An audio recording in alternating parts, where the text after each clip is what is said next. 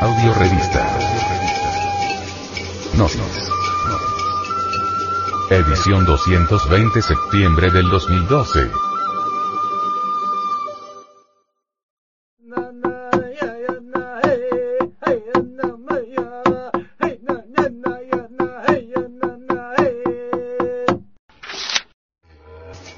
El mito de Tecusistecatl de Nanahuatzin.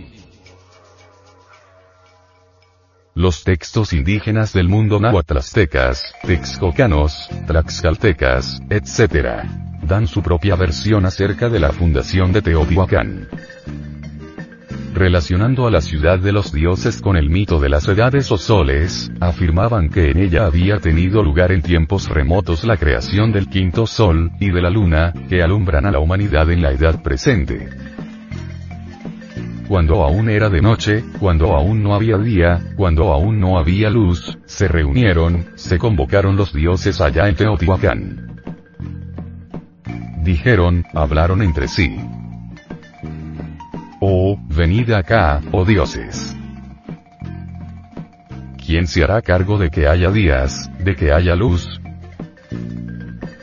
Dos fueron los dioses que se ofrecieron. El primero fue el arrogante Tecusistecat, señor de los caracoles. El segundo fue el modesto Nanahuatzin, cuyo nombre significa el purulento o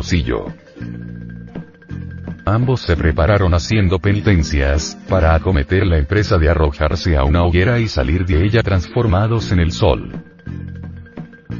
Tecusistecatl comenzó a hacer sus ofrendas para propiciar un buen resultado. Él quería convertirse en sol.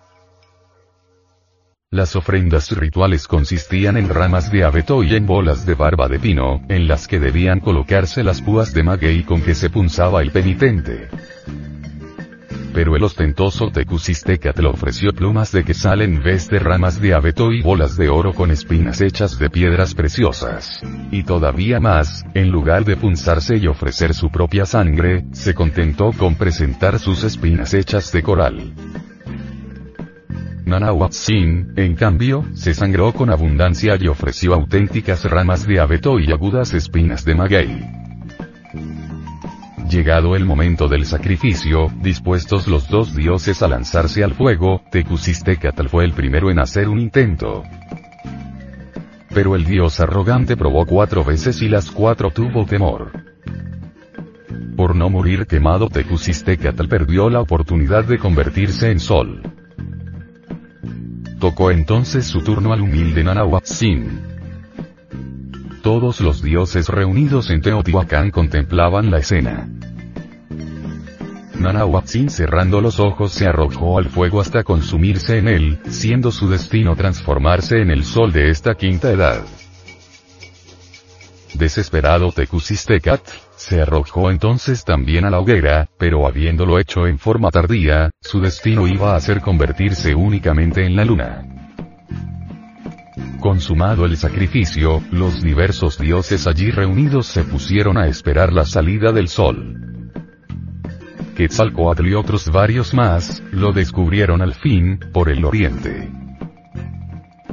Aparecía esplendente, echando rayos de sí. Poco después apareció también la luna detrás del sol, asimismo por el oriente. Para evitar que sol y luna estuvieran siempre juntos, uno de los dioses tomó un conejo y lo lanzó contra la luna, para que ésta solo alumbrara durante la noche.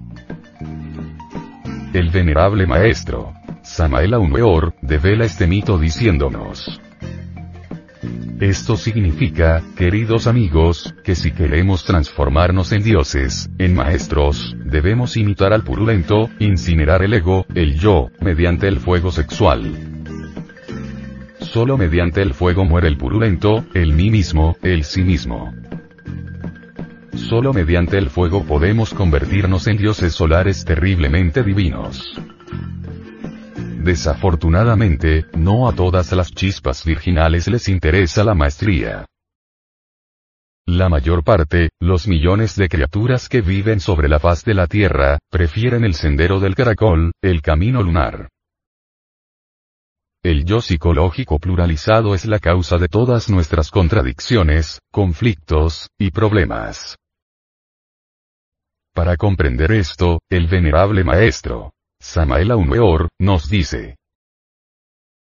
Somos, por ejemplo, vendedores de casas y bienes raíces. Un cliente se acerca, platicamos con él, lo convencemos de la necesidad de comprarse una hermosa residencia. El sujeto se entusiasma y asegura en forma enfática que la compra es un hecho, que nadie podrá hacerlo desistir de su deseo. Desafortunadamente, después de unas cuantas horas, todo cambia.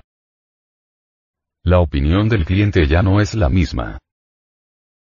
Otro yo mental controla ahora su cerebro, y el entusiasta yo que horas antes se había apasionado por la compra del inmueble, es desplazado por el nuevo yo que nada tiene que ver con el negocio ni con la palabra empeñada. Entonces el castillo de naipes se va al suelo y el pobre agente de ventas se siente defraudado.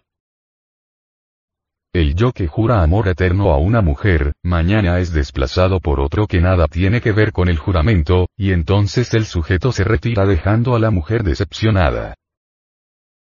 El yo que jura lealtad al movimiento gnóstico, mañana es desplazado por otro yo que nada tiene que ver con el juramento, y el sujeto se retira de la gnosis, dejando a todos los hermanos del santuario confundidos y asombrados. Vean ustedes, mis queridos amigos y amigas, lo que son las infinitas formas de la mente. De qué manera controlan los centros capitales del cerebro y cómo juegan con la máquina humana. Caro oyente, nadie podría lograr incinerar el yo, el ego animal, el purulento que llevamos en nuestro interior psicológico, sin los tres factores de la revolución de la conciencia, expresados claramente por nuestro Señor el Cristo. El que quiera venir en pos de mí, niéguese a sí mismo, tome su cruz y sígame. Negarse a sí mismo significa disolución del yo. Tomar la cruz, echarla sobre nuestros hombros, significa trabajar con la sexo yoga, con el maituna, con la magia sexual. Seguir al Cristo equivale a sacrificarse por la humanidad, a dar la vida para que otros vivan.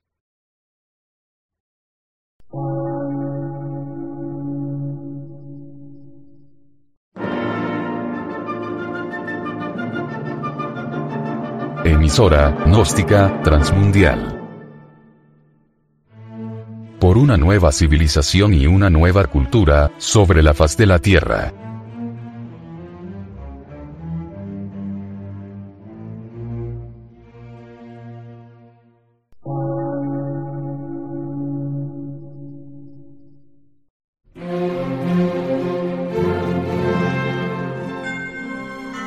Medio de radiodifusión científico, artístico, místico y filosófico, de la Asociación Colombiana de Centros de Estudios Gnósticos, Antropológicos, Psicológicos y Culturales. A.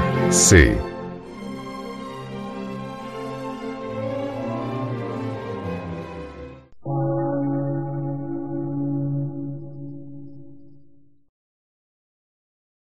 Lectura en movimiento. Difusión sin fronteras.